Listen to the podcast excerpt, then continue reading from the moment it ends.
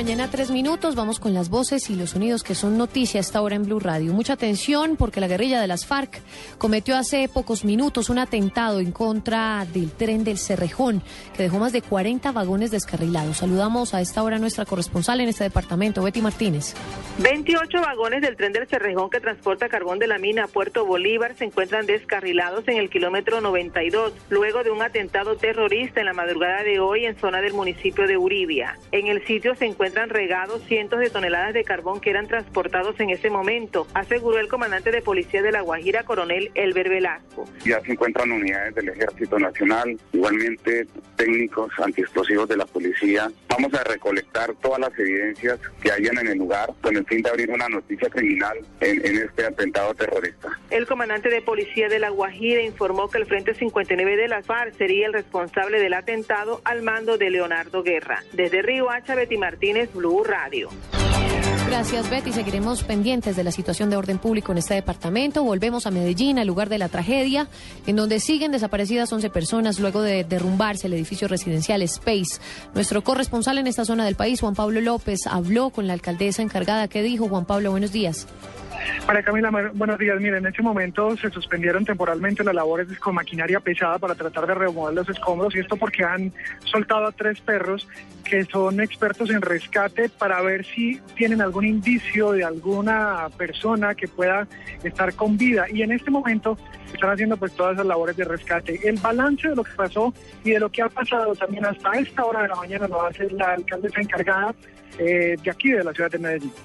Lamentablemente todavía las 11 personas que están reportadas dentro del censo social que se nos han notificado por familiares y por la constructora todavía no han sido eh, ubicados y seguimos con el, la labor operativa. De esas 11 personas estamos hablando de un residente que no habitaba en la torre porque la torre ya estaba evacuada, pero habitaba en una de las torres vecinas, estaba en área de parqueo, eh, nueve trabajadores que corresponden a dos entidades, Ingemed y Concretodo, y un vigilante.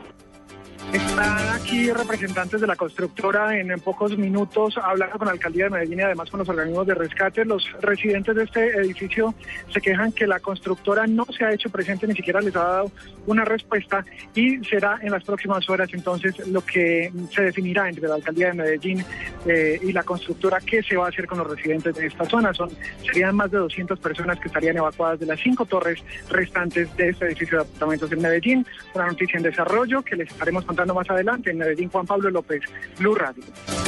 9 de la mañana, 6 minutos. Gracias, Juan Pablo. Bajo observación médica permanece en Valledupar el gobernador de La Guajira, Juan, Juan Francisco Gómez, capturado en las últimas horas por la Fiscalía. Saludamos a nuestro corresponsal en esta zona del país, Martín Elías. ¿Qué es lo último? El gobernador de La Guajira, Juan Francisco Gómez, permanece recluido en la clínica de Cesar, en la capital del Cesar. En el centro asistencial hay una aglomeración de acompañantes del mandatario que están a la expectativa de lo que va a ser eh, el parte médico que entregarán en las próximas horas los directivos de la clínica del Cesar.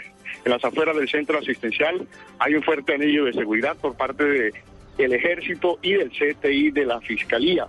Se espera que en las próximas horas el mandatario sea trasladado desde este centro asistencial eh, vía aérea hacia la capital del país para ser presentado ante el búnker de la Fiscalía. Desde Valledupar, Martín Mendoza, Blue Radio. 9 de la mañana, 6 minutos, y precisamente el representante de la Cámara por el Pueblo Democrático, Iván Cepeda, en diálogo con Blue Radio, aseguró que espera que el gobernador de La Guajira no evada la justicia y pueda darse prontamente el cumplimiento de las órdenes de captura que tiene en su contra.